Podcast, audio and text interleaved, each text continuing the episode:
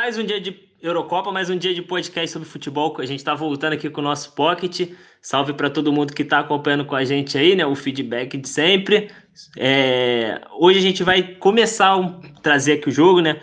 De, da Espanha contra a Polônia, fechando o grupo E. Foi o último do dia de hoje, a gente vai começar abordando ele. E também porque foi o pior jogo do dia, a gente vai falar dele aqui um pouco já de cara. Sou Júlio Velasco, arroba Júlio Velasco qualquer rede social. Tô aqui com o Paulo Rogério e Nicolas Franco. Fala aí, rapaziada. Salve Júlio, salve Nicolas, salve rapaziada de casa. Paulo Rogério aqui, arroba Paulo Rogério 98 lá no Twitter. Vamos para mais um dia de Euro. Fala rapaziada, Nicolas Franco por aqui. Pautas e táticas lá no YouTube. Já já tem vídeo, mais um vídeo, análise de uma seleção aí da Euro. Fiquem ligados. Fica ligado aí. Vamos aqui dar o pontapé inicial nesse nosso pocket, né? A gente está trazendo sempre um resumão assim que acaba o jogo. Como eu, como eu falei, né? Só reforçando, a gente vai começar pelo último do dia, que foi Espanha e Polônia, fechando, fechando o grupo E.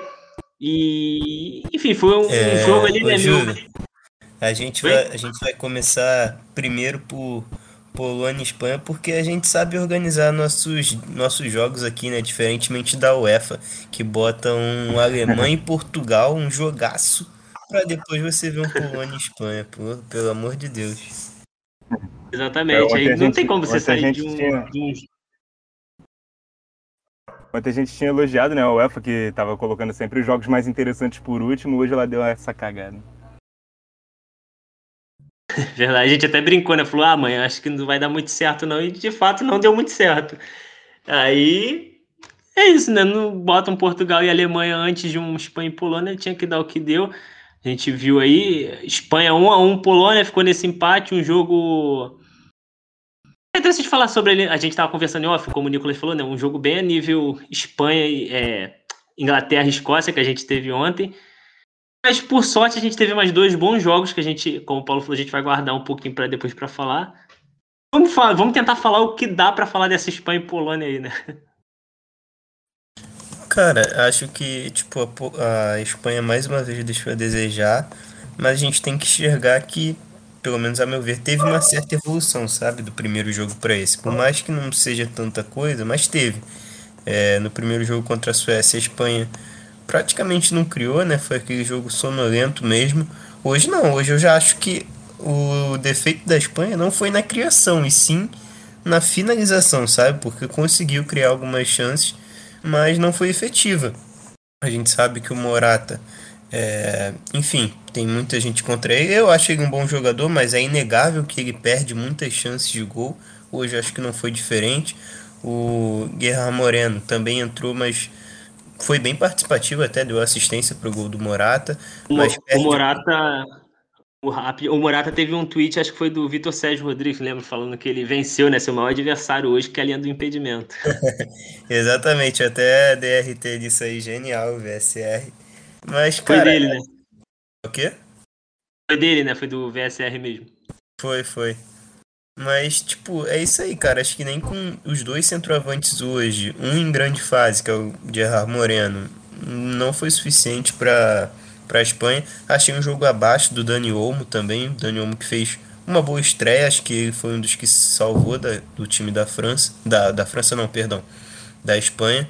Mas hoje apagado, enfim. Dá, dá para enxergar uma evolução, mas ainda é muito pouco, né, para uma Espanha. Ah, cara, eu já não esperava muito da Espanha nessa Euro, desde a convocação. Acho que falta talento nesse time. Tem muito jogador promissor, mas tem muito jogador nota 6, sabe? E fora como ele monta, né? O Luiz Henrique monta esse time com alguma, alguns. Eu tenho alguns questionamentos quanto à montagem do time também, né? O Llorente na lateral direita, sendo que ele tem uma espiricueta que foi um dos melhores da posição na temporada. Dois zagueiros canhotos. É, um meio-campo com praticamente três passadores, né? Rodri, Coque e Pedri. Hoje, jogando com dois centroavantes, o Moreno mais deslocado para a ponta, o Dani Olmo, que é um jogador mais de meio campo, na outra ponta, tendo Ferran Torres, por exemplo, no banco, tendo jogadores no banco como o Thiago Alcântara. Então, é, eu, eu, eu, discordo muito de como ele monta esse time, né? E já não esperava muito da, da Espanha é, nessa Euro, não. prova disso aí, são dois empates num grupo teoricamente fácil, enfrentou uma equipe que é totalmente dependente do seu centroavante, que é o Lewandowski, que hoje inclusive foi às redes, e mais dependente ainda quando não tem o Krychowiak, que foi expulso né, no, no, jogo de abertura contra a Eslováquia, derrota da Polônia.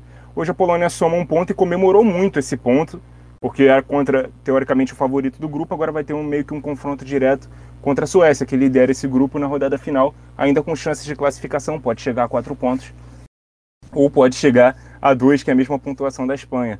Então, bom, foi um jogo que, olha, aqui em casa, minha avó, que é vascaína, ela tá vendo o, o jogo do Vasco pela Série B, inclusive. Quando acabou o jogo, eu quase que fiquei esperando o narrador falar, bom, Espanha e Polônia então somam mais um ponto então na tabela série, da Série B. Porque é, o, o, jogo foi nível isso, sabe? O jogo foi fraco, foi ruim. É, Espanha, inclusive, depois do, do, empate da Polônia, no lance seguinte, teve um pênalti. Moreno foi lá, bateu no pé da trave, no rebote o Morata perdeu, né? Errou até o alvo, então. É, inclusive, uma... mais um pênalti para nossa estatística aqui, que a gente estava tá mencionando dia após dia, mais um pênalti perdido. E agora eu dei o braço a torcer, mais já um perdi a conta. Mas acho que foram mais pênaltis perdidos do que convertidos até hoje na Euro. É, provavelmente sim, depois a gente faz esse balanço aí, mas esse lance aí, só para terminar o comentário, ilustrou exatamente o que foi o jogo. Um time que era melhor, que foi melhor no jogo, né, porque finalizou muito mais, é, tendo ali a chance de ouro para poder empatar a partida, perde o pênalti sem nem exigir a defesa do goleiro e no rebote o cara erra até o alvo, erra até a, caixinha ali, chuta para fora. Acho que é o lance que ilustra perfeitamente o que foi o jogo. É, muitos erros técnicos, tanto nas finalizações, nas conclusões das jogadas, erro de passe também, um monte. É, e cara, o Ferran Torres, hein? Ferran Torres, não sei se vocês ficaram sabendo, mas falaram na transmissão no que, que ele foi se meter, né? Ele falou que a zaga da Espanha ia, ia engolir o Lewandowski. Aí o Laporte tomou um gol daquele igual um batata, né? Nem, nem nem ofereceu dificuldade para o Lewandowski naquela bola aérea ali. Lewandowski ganhou facilmente no alto. O mais torto né, dessa zaga, com certeza, é o Laporte, canhoto, jogando pelo lado direito. Pelo lado direito, muito prejudicado com o Llorente, né, que também não é lateral de origem, jogando por ali. Então, cara, tem muitas coisas a se acertar nesse time da Espanha. Se quiser passar de fase, se quiser ir longe nessa Euro, que eu não tenho expectativa nenhuma. Para mim, essa Espanha vai fazer uma das campanhas mais decepcionantes de uma, de uma grande seleção numa competição internacional. Eu, tô, eu também não botava fé nenhuma nessa Espanha, ainda não convenceu nada em duas partidas, não tem como. É uma Espanha né, que perdeu grandes nomes também, quase que meio, entre aspas, assim, meio que de uma vez, numa porrada só aquela geração, aquela geração vitoriosa que ganhou praticamente tudo ali, né, de 2008 até 2012, um pouquinho depois ainda também se mantiveram, meio que saiu todo mundo. E agora tá indo com o que tem, tentando se reformular. E não dá, não... e tenta manter a filosofia, o que é o... acaba sendo mais chato, né? Que antes você tinha para fazer aquele toque de bola, envolver o adversário, você tinha um chave Iniesta, Agora você não tem, ela tenta aplicar isso ainda. E não é a mesma qualidade, não é a mesma coisa. E não, não, não encanta, não convence. Eu, eu tô com o negócio meio. Não. não vejo essa Espanha passando. Mas a gente tem uma Espanha e Polônia fora no grupo. Eu nem lembro como é que ficou lá no nosso. naquele. na previsão que a gente fez, quem é que a gente apostou. No nosso. No nosso ficou Espanha em primeiro, Suécia em segundo, Polônia em terceiro e Eslováquia em último. Mas em minha defesa, queria falar que eu defendi Suécia em primeiro, e por enquanto é isso que tá dando aí. É. E é, só uma é correção, eu falei que não vi a Espanha passando, mas tem como passar, né? Em terceiro lugar eu, eu vejo a Espanha passando. Mas primeiro e segundo acho que vai acabar ficando fora aí. Não, eu acho até possível que a Espanha passe direto, né, sem precisar de fazer conta aí para ver se vai ficar entre os quatro melhores terceiros. É possível, sim. É porque vai pegar a Eslováquia na última rodada, mas eu não vejo a Espanha indo longe nessa competição. Vejo perfeitamente a Espanha avançando, pegando uma seleção organizada na próxima fase e perdendo, sendo eliminada. É, o que você falou sobre ter perdido muitas, muitos caras de uma vez só, muitos deles ainda em atividade que teriam espaço nesse time, né? Davi Silva, o próprio Iniesta, que eu não sei como é que tá jogando lá no Japão, mas, porra, a, a, na escassez de talento que tem nesse meio campo aqui, com certeza ele serviria. jogadores do Real Madrid que não foram convocados, além do Carvajal e do Sérgio Ramos, que o Luiz Henrique fez questão de falar que eles estariam convocados, mas por questões físicas, clínicas, médicas, eles não estariam aptos. Mas, por exemplo, Asensio, Isco, poderiam estar na seleção e dar uma encorpada, dar um. Né? Você teria um, um, jogador de mais aproximação, meio que um camisa 10 ali, um ponta de lança como Isco no time. Teria uma opção de velocidade pelo lado que é o Asensio. Coisas que faltam, que são defeitos dentro da, da Espanha. Então não dá para botar a culpa só na geração que envelheceu e a renovação tem uma safra não tão boa, se algumas deficiências o próprio técnico decidiu colocar no time, não convocando os jogadores que ele tinha disponível para as posições. O próprio Diego também, Diego, Diego Costa, que a gente tem hoje um Gerard Moreno, mas se tu for comparar com o Morata, não passa confiança nenhuma. O próprio Diego, Diego Costa. É, verdade. É da experiência nesse ataque aí também. Poderia estar no lugar do Morata, né? Poderia ser Gerard Moreno e Diego Costa. As opções já estão. Eu, eu preferia muito mais. Vamos, vou passar aqui a classificação da tabela então, só para fechar bonitinho o grupo E. Ficou a Suécia líder, aposta do Paulo, cravando essa aí, Eslováquia em segundo. Eu falei a pontuação, Suécia com 4 pontos, no caso, Eslováquia com 3 em segundo, Espanha com 2 em terceiro e a Polônia com 1. Um, na lanterninha, última colocação, a escadinha. 1, 2, 3, 4 pontos. E pra gente pular aqui agora, né? Porque aí, aí sim a gente teve um futebol praticado na Eurocopa. A gente teve jogo. A primeira do dia, a primeira partida do dia foi com Hungria e França. Uma, uma partida boa de se ver, um futebol bem jogado, do, dos dois até, inclusive. A Hungria. Eu vou até depois perguntar para vocês, não vou nem falar agora sobre a questão do futebol da Hungria, mas foi um, uma atmosfera totalmente diferente do, da partida, né? Porque capacidade máxima do estádio com o público e eu vou entrar aqui na questão agora que eu tô, porque tem muita gente, até para vocês comentarem sobre, que não sei se vocês leram aí na, na, internet, principalmente, o tempo todo foi comparação com o Brasil. Pô, imagina se é o Brasil que toma um gol da Hungria, imagina se é não sei o que, tal, tal. E tipo, mas para mim não foi muito, meio que um, demérito da França, foi muito mais mérito da própria Hungria. O Brasil talvez tivesse dificuldade se tivesse né, nessa atmosfera, nesse clima ali. Porque eu tinha até comentado sobre isso antes. Era um estádio lotado, voltando a receber um público, um público, né, 100% do estádio, numa fase dessa de Eurocopa, contra uma França. Isso motiva os jogadores em bala. A gente viu de fato no campo como é que eles estavam motivados, indo para cima, abriram o placar, ficou 1 a 0 gol do Atila Fiola. E depois o Griezmann empatou. A França pressionou, pressionou e a Hungria defendeu do jeito que dava. Tava meio que jogando no coração ali, indo. Sabe, a França não, não ficou apática, a França tentou jogar. Teve um treinador também, né, bem é, no estilão do, da Inglaterra, o Southgate, que tirou um Benzema, meteu um Giroud precisando de gol, enfim, mas beleza. E, cara, depois na entrevista pós-jogo, o Griezmann até falou também sobre isso, que o calor atrapalhou muito, estava muito quente, e de fato a torcida deles fez a diferença. A torcida deles, eles já não estavam mais acostumados com isso, de, do que é ter um estádio lotado apoiando um time. Eles falaram que a, a torcida atrapalhou bastante, eles sentiram ali o golpe. Eu cheguei a ver essa entrevista do, do Griezmann. É, e, pô, foi, foi igual no jogo de Portugal também, né? A torcida, no caso, Hungria e Portugal. A torcida apoiando muito. E eu acho que a Hungria teve uma postura bem melhor do que do jogo contra Portugal. Porque no, nesse jogo ela ficou muito mais retraída, é, tentava só bolas longas, bolas esticadas pro Xalai, que era o seu centroavante, e o time não subia para acompanhar. Tanto que a gente estava até debatendo no grupo outro dia que o Xalai ficou muito sozinho e tipo, fez até uma boa partida contra Portugal, porque ele recebia sozinho, conseguia cavar falta, conseguia finalizar a jogada. Mas hoje não, hoje inclusive perdeu o próprio Xalai machucado no início do primeiro tempo. Mas a Hungria chegou até a pressionar alto algumas vezes quando saía. Conseguia progredir tocando, subindo os blocos juntinhos, sabe? Foi uma Hungria melhor do que no jogo contra Portugal. Mas no jogo de hoje eu ainda achei a França superior, achei o placar injusto também. Até porque na única chance de fato construída pela Hungria foi o gol. É, e a Hungria não foi que foi totalmente segura lá atrás, não. A, a França criou chances, É, eu senti falta do meio de campo da França hoje, mas acho que o ataque funcionou bem.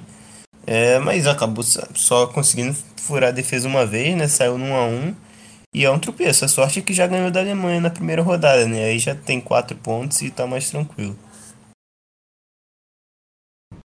E sobre o meio campo que você falou, a gente tinha o Pogba ali, né, voltando a todo tempo, tentando. Aí, tipo, ele segura, ganhava no corpo de um, aí já colava um outro jogador da Hungria pra cima dele, aí ele tentava levar, vinha outro. Tipo, eles estavam jogando muita coisa, até na massa, estavam dando a vida de fato, jogando com o coração.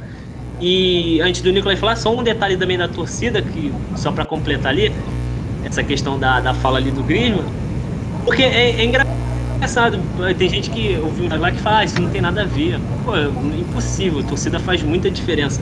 E a gente, às vezes, de casa, pô, hoje, carga, o estádio com a carga máxima, a gente vê, a gente já estranha, fala, caraca, tem jogo que parece até que é VT quando a gente vê com torcida. Imagina os caras ali de dentro, sentindo isso. Tá maluco, não tem como.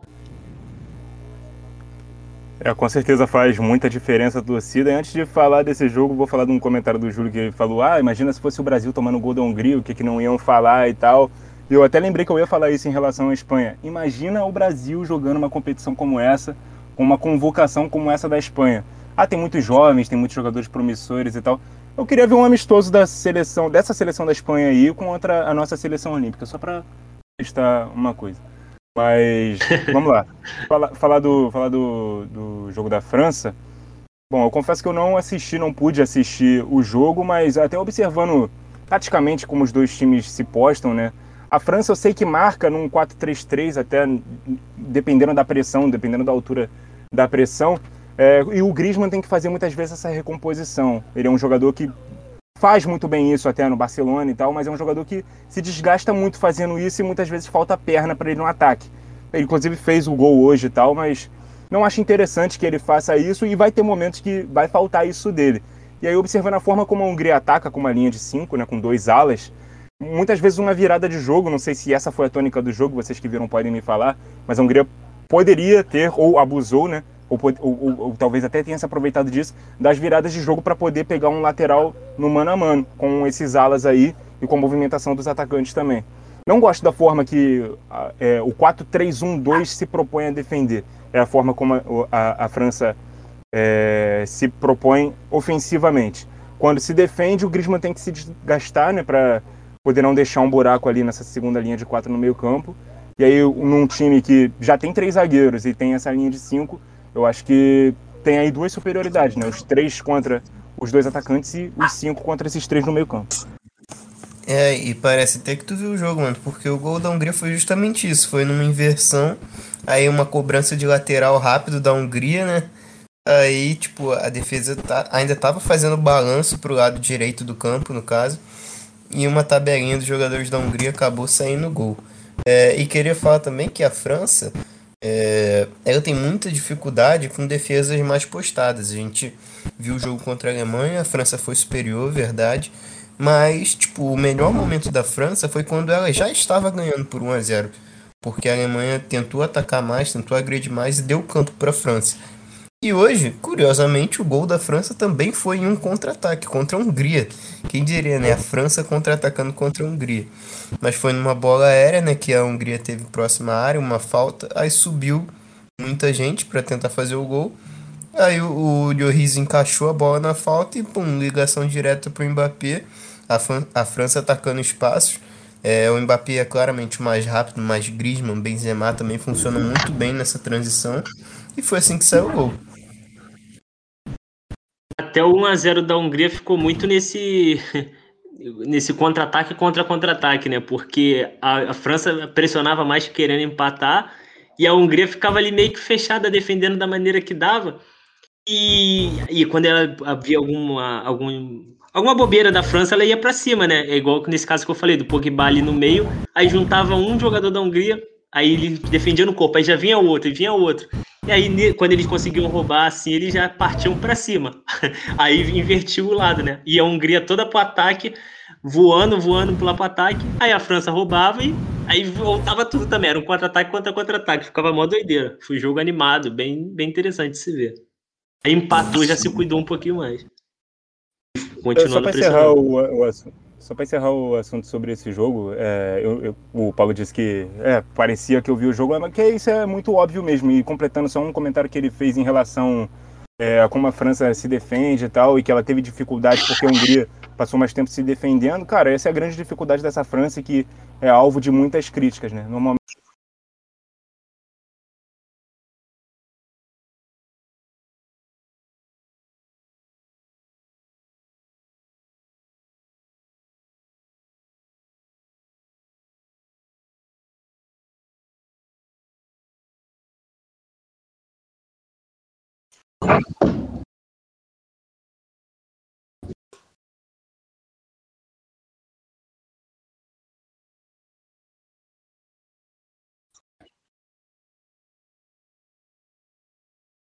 Sim. E vamos fechar aqui o grupo F, então, esse, esse jogo. No caso, a França ficou líder do, do grupo quatro pontos, a Alemanha em segundo, né, com três que a gente vai falar agora, a gente já vai pular para ele. Seguida de Portugal em terceiro também com três pontos, e a Hungria ficou na lanterninha com essa, derro com essa derrota, não, né? Com esse, com esse empate aí contra, contra a França, em 1 a 1. Então vamos agora pular aqui para Alemanha e Portugal, que esse aí acho que ainda foi. A gente já tinha uma expectativa alta com esse jogo, acho que ficou, foi melhor ainda do que a gente poderia esperar. É, apesar do. apesar dos pesares, né? Apesar de, de ter tido dois gols contra nessa partida aí, por Portugal infiltrado de alemão. Mas é isso, Cristiano Ronaldo abriu o placar, depois a Alemanha foi.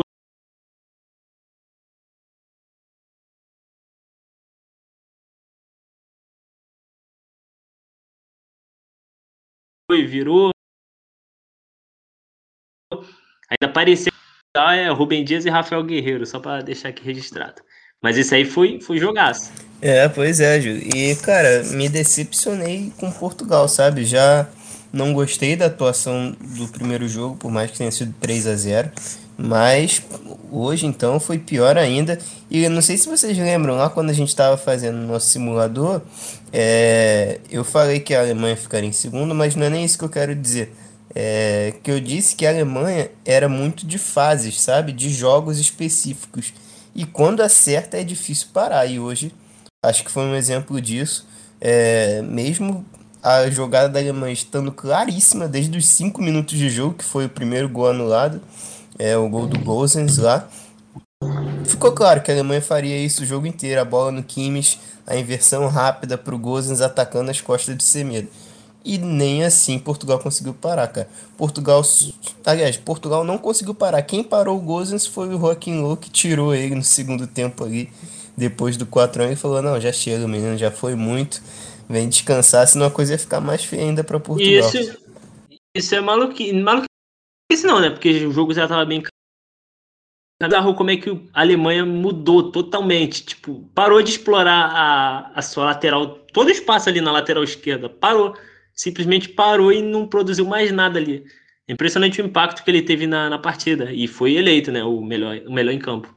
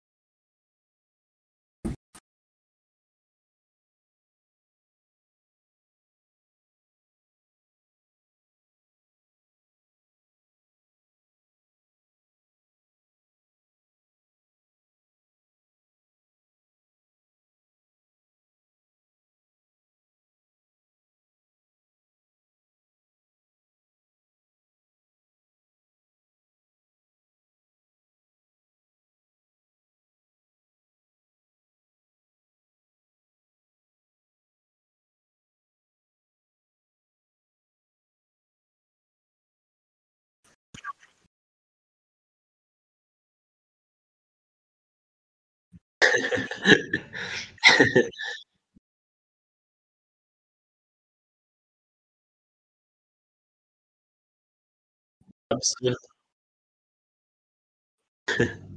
O poder da água.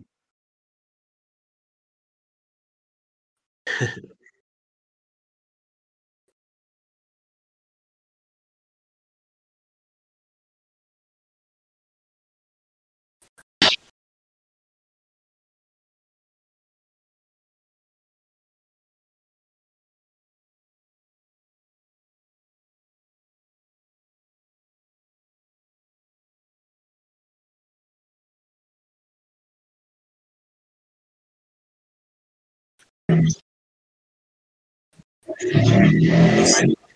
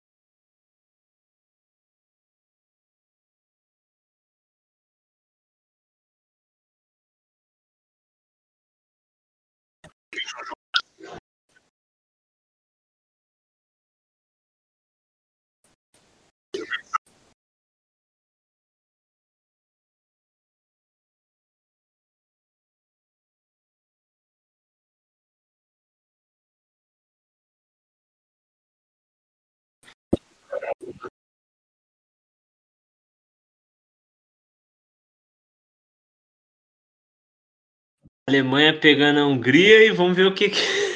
e Portugal e França, né? Reedição da final de 2016. Teremos aí um Semedo contra Mbappé, vamos ver o que, que isso vai dar. E o Diogo Jota, no final da partida, falou também, né? Ele, ele falou que essa próxima partida vai ser como vai ser bem no estilão 2016, mas vai ser outra final contra eles já de cara. E tem que, e tem que adotar com essa, com essa visão. É, também é outro que, que, também falou do calor, que deu uma atrapalhada e tudo mais, e destacou que. Destacou o próprio time ali, né? Falou que não foram tão mal também, mas. E acabaram tendo a infelicidade de fazer dois gols contra, porém. Se os, eles acabaram metendo dois gols contra foi porque a Alemanha pressionou e a Alemanha obrigou eles a fazer, então também não tirou o mérito da Alemanha. E só para dar mais um destaque ao Cristiano Ronaldo, né? O que ele fez com o Rudiger é sacanagem ali. Deu um chapéu como se fosse nada e ainda completou ali de calcanhar no, no bem, bem debochado. É, meteu, ele ameaçou meter a mão, né? Acho que foi na Eurocopa de 2012 que ele fez um lance assim que a bola sobe, ele bota a mão por baixo da bola. Ele ameaçou fazer isso, só que acho que o tempo da bola descer não, não deu para ele terminar de fazer essa graça aí. Mas é absurdo. 36 anos dando esse pique ali que o Nicolas citou. E nem tem muito, eu também nem tenho muito o que criticar de Portugal, não. Só algumas coisas que eu não concordo e que eu não faria se eu fosse o, o nosso querido amigo, né, o treinador Fernando Santos, mas eu até tuitei lá na hora e teve gente comentando sobre ali no de momento. O Renato, o, Renato Sanches, por exemplo, não mudou o jogo totalmente. É o cara que hoje ele viveu a partir do melhor jogador em campo para mim de Portugal, apesar de não ter dado assistência, como o Diogo Jota, ter feito gol e tudo mais. Talvez o Cristiano Ronaldo seja o melhor, né?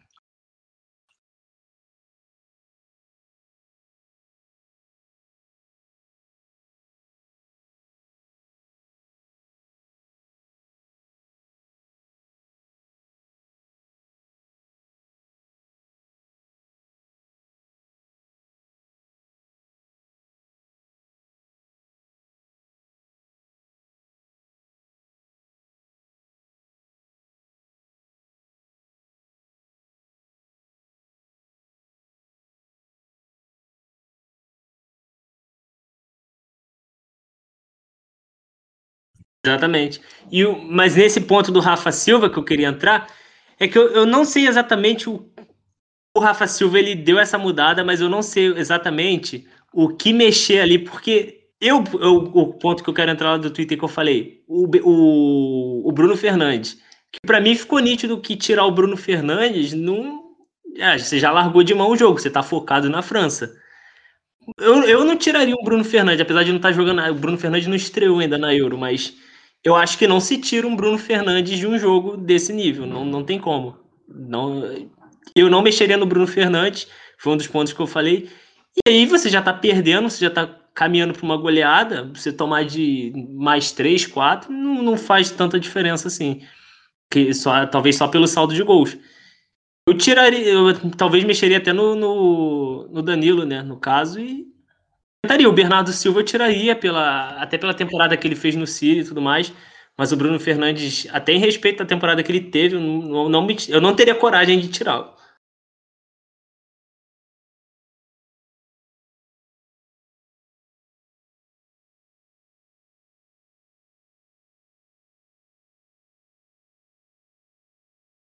Ele chuta bem de fora da área. Ele... O João Moutinho, não que o João Moutinho também, o João Moutinho entrou no lugar, o João Moutinho entrou bem, entrou demais. Só que se você for pegar a finalização, hoje, atualmente, eu sou muito mais o Bruno Fernandes. Né, nesse chute fora da área. Na própria estreia também, ele eh, vinha apagado, ele jogou mais que hoje, obviamente, mas também não vinha sendo o Bruno Fernandes que a gente está acostumado. Ele ainda arriscava, deu uns chutes perigosos e Pô, isso faz falta, isso, isso decide jogo. Eu não abriria mão de um jogador desse nível numa, numa partida dessas. Só se, ah, já larguei de mão, a gente aqui não vamos focar na França. Aí tira para ele descansar. O que para mim também não faz muito sentido, porque aí, se ele se o Fernando Santos realmente tivesse pensando nisso, ele mexia também, tirava o Cristiano Ronaldo e vamos, foca, vamos focar na França. Então fechamos, fechamos essa, essa rodada né, de jogos desse sábado. Amanhã, domingo, teremos mais também, só que agora apenas dois jogos, tudo no mesmo horário. Agora começou a complicar aí pro, pro fã de futebol aí, para quem curte assistir tudo, aí já já tem que fazer aquela escolha. Amanhã não tem nem muito o que escolher. Amanhã a gente tem Itália e País de Gales é, uma hora da tarde e no mesmo horário Suíça e Turquia. Tudo, tudo aí para o domingão, cada um escolhe quem vai ver. Vou pegar Itália e Gales, com certeza. Paulo vai de Turquia?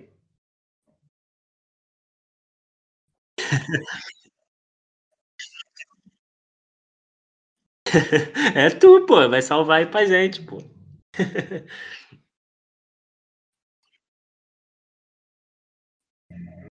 Fechado, também acho justíssimo. Então fechamos aqui então. Valeu geralzão que acompanhou mais esse pocket com a gente. Amanhã a gente está de volta aqui para falar de Itália e País de Gales e para tentar falar de Suíça e Turquia, se alguém aqui vê, mas a gente vai estar tá ligado aí no que aconteceu no jogo, a gente vai trazer tudo. Sou Júlio Velasco, tamo junto aí. Valeu, até amanhã. Valeu, Paulo, e valeu, Nicolas.